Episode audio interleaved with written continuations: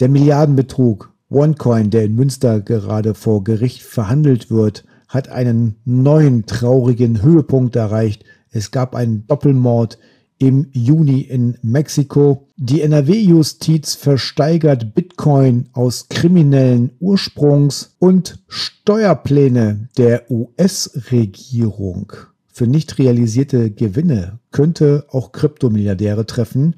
Und da sollten wir Europäer mal ganz deutlich die Ohren spitzen.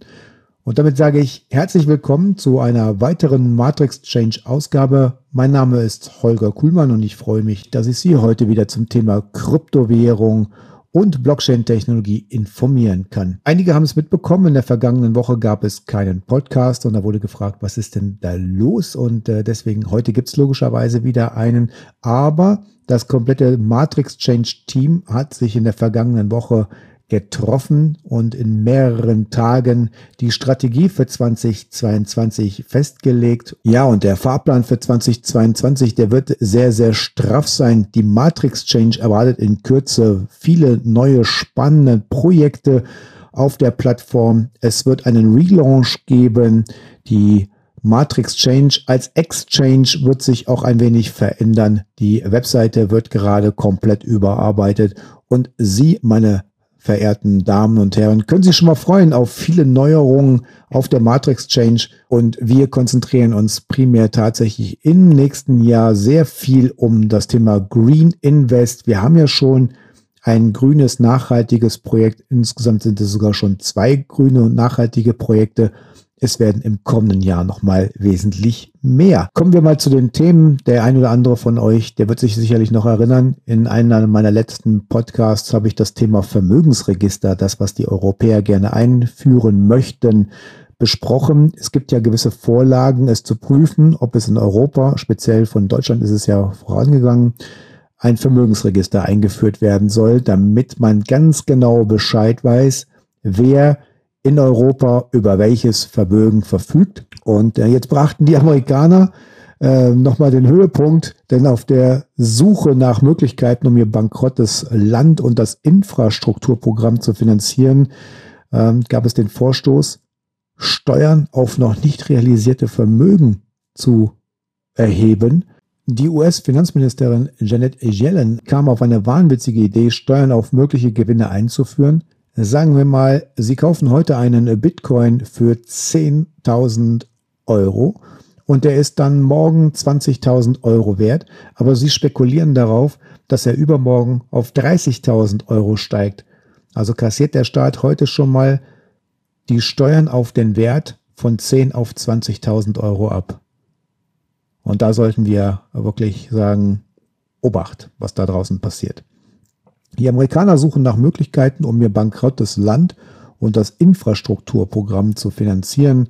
Ich habe davon ja auch berichtet, dass man Kryptos hart in den USA besteuern möchte.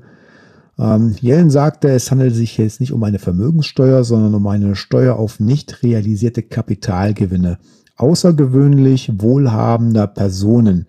Ich würde das nicht als Vermögenssteuer bezeichnen, aber sie würde helfen, Kapitalgewinne zu erzielen, die einen außerordentlich großen Teil des Einkommens der reichsten Personen ausmachen und derzeit der Besteuerung entgehen, bis sie realisiert werden. Yellen sprach erstmals im Januar diesen Jahres vor ihrer Ernennung über die Besteuerung nicht realisierter Gewinne noch besorgniserregender für Kryptoinhaber ist vielleicht die Tatsache, dass Wyden auch ein Befürworter der Maßnahmen ist und bereits 2019 sich für die Möglichkeit einer solchen Steuer auferlegt hat. Bleibt zu hoffen, dass die Europäer sich nicht auch so etwas derartiges einfallen lassen. Die NRW-Justiz will insgesamt 215 Bitcoin in einem aktuellen Wert von mehr als 11 Millionen Euro auf ihrem eigenen Auktionsportal anbieten. Sie werden nun nach und nach versteigert. Der Erlös fließt in die Landeskasse. Damit kein Hacker die Datenpakete abgreift, sind die digitalen Schlüssel analog gesichert in versiegelten Umschlägen auf Papier. Die Datenpakete selbst gelten dank der sogenannten Blockchain-Technologie als nicht kopier- und fälschbar. Die Tranchen, in denen sie von der Justiz auf den Markt geworfen werden, variieren zwischen 0,1, 0,5, einem und 10 Bitcoin. Das Startgebot soll zwischen 80 und 95 Prozent des aktuellen Kurswertes liegen. Die Strafverfolgungsbehörden in NRW haben bereits weitere Bitcoin im Wert von etwa 12,5 Millionen Euro gesichert. Bei der gestrigen Auktion muss ich sagen, fast schon sehr wahnsinnig, als ich gesehen habe, dass die Leute sich da überbieten. Und wir haben da ein Angebot gehabt, welches über den tagesaktuellen Wert war. 54.000 Euro umgerechnet war der tagesaktuelle Wert und das Gebot lag bei 56.210 Euro. Ich weiß nicht, warum man bei solch einer Auktion am Ende des Tages mehr Geld bietet, als der Bitcoin wert ist. Aber gut, warum nicht? Scherzhafterweise gab es auf Twitter ein paar Aussagen, ob denn die NRW-Strafverfolgungsbehörden BaFin reguliert sind, da hier kein KYC-Prozess äh, stattfindet. Ähm, ja, war so etwas Lustiges am Rande vielleicht. Ähm, kommen wir mal zu einem Thema, der nicht so lustig ist und davon gab es leider Gottes viele Menschen, die da betroffen waren, nämlich dieser OneCoin-Scam. Über 4 Milliarden Dollar soll die Gründerin der vermeintlichen Kryptowährung OneCoin, Ruja Ignatova, zwischen 2014 und 2017 von Anlegerinnen und Anlegern eingesammelt haben. Dank eines ausgeklügelten Vertriebssystems durch sogenanntes Multilevel-Marketing bei dieser Form des Direktvertriebs werden Kunden dazu bewegt, selbst zu Vertriebspartnern zu werben und weitere Kunden anzuwerben. Ich bin auf einen sehr interessanten Beitrag eines Rechtsanwalts aus Düsseldorf gestoßen. Rechtsanwalt Dr. Johannes Bender von Bender und Pfitzmann, Rechtsanwälte aus Düsseldorf, hat auf anwalt.de einen Artikel zum Thema OneCoin veröffentlicht. Ich zitiere ein paar Passagen daraus. Gleichwohl glauben viele OneCoin-Investoren in Deutschland noch immer daran, dass sich ihre Investition auszahlen könnte. Alle Warnungen, die eindeutigen Fakten und die umfangreiche Berichterstattung in der Presse werden verdrängt in dem Glauben, dass OneCoin doch noch ein Erfolg wird. Nicht selten werden diese Hoffnungen auch durch OneCoin-Vermittler bestärkt. Investoren sollten sich jedoch nicht einfach auf die Aussagen der Vermittler verlassen, sondern die Situation objektiv und realistisch beurteilen, um ihr eingebrachtes Geld nicht zu verlieren. Inzwischen steht fest, dass die Investition in OneCoin ein Totalverlust ist Daher sollten die Betroffenen zeitnah reagieren, um ihr Kapital zurückzuholen, denn bei Untätigkeit droht das Risiko, dass der Anspruch auf die Auszahlung der Gelder verjährt. Ich habe irgendwas von 30, 40 Millionen gelesen, die wohl die Staatsanwaltschaft äh, beschlagnahmt haben soll. Ähm, das ist natürlich nur ein Tropfen auf dem heißen Stein. Es heißt auch, dass dieses ähm, OneCoin-Ding auch eher so geführt wurde wie eine Sekte und äh, dass viele tatsächlich daran glauben, dass das OneCoin-Ding immer noch weiterläuft.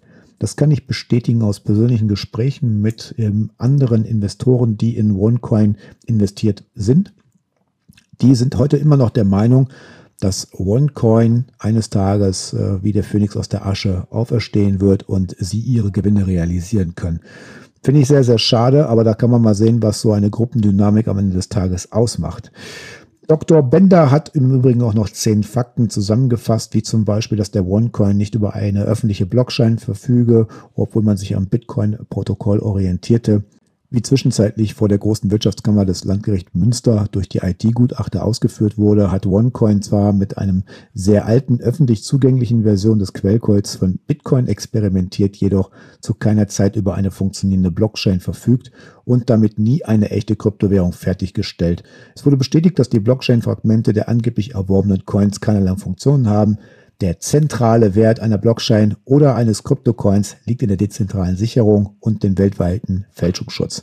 Keiner dieser Kriterien ist bei OneCoin erfüllt. Da kommt auch der zweite Punkt, es sind keine Kryptocoins, kein Mining, kein Kurswert.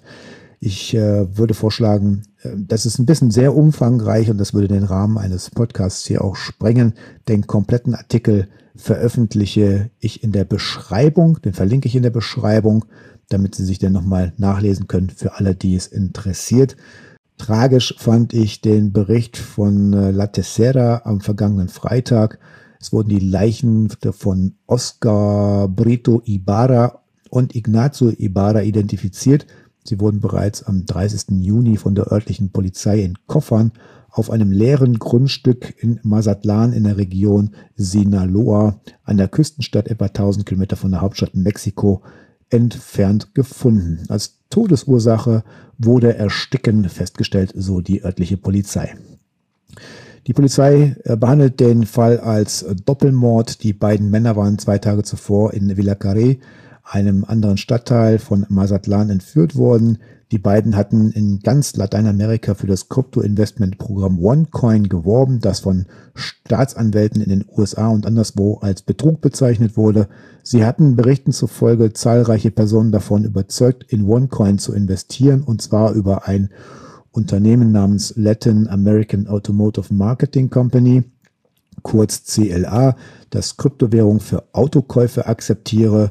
Bei CLA warben Oscar und Ignacio bei den Opfern für Autoverkäufe, indem sie behaupteten, sie können, äh, könnten bessere Angebote erhalten, wenn sie das OneCoin-System für den Kauf verwenden. Im Juni reisten die beiden nach Mazatlan, um für CLA zu werben, doch kurz nach ihrer Ankunft wurden die beiden dann halt tot aufgefunden. In den USA laufen dazu auch noch weitere Ermittlungen der Strafverfolgungsbehörden. Es hat dort einige spektakuläre Verurteilungen gegeben. Der Prozess in Münster, der zieht sich noch etwas in die Länge. So kann man hier auch noch gespannt sein, was dabei herauskommt. Ja, passen Sie auf, worin Sie Ihr hart verdientes Geld am Ende des Tages investieren. Spätestens wenn es um das Thema Anwerben oder Empfehlen in der Kombination mit hoher Renditeerwartungen geht, da sollten Sie hellhörig werden. Ich empfehle Ihnen da einen Blick auf www.matrixchange.eu. Dort bietet die Matrix Change ein Portfolio an, mit dem Sie etwas Nachhaltiges und Gutes für Ihr Kapital tun können. Und damit verabschiede ich mich auch von der heutigen Ausgabe. Mein Name ist Holger Kuhlmann und ich freue mich auch, wenn Sie in der nächsten Ausgabe wieder dabei sind. Wenn Sie keine Informationen dieser Art verpassen möchten, dann lassen Sie uns doch bitte ein Like und ein Abo da und gerne auch einen Kommentar, was Sie denn zu den vereinzelten Themen sagen oder auch denken. In diesem Sinne, bis zum nächsten Mal. Ich verabschiede mich.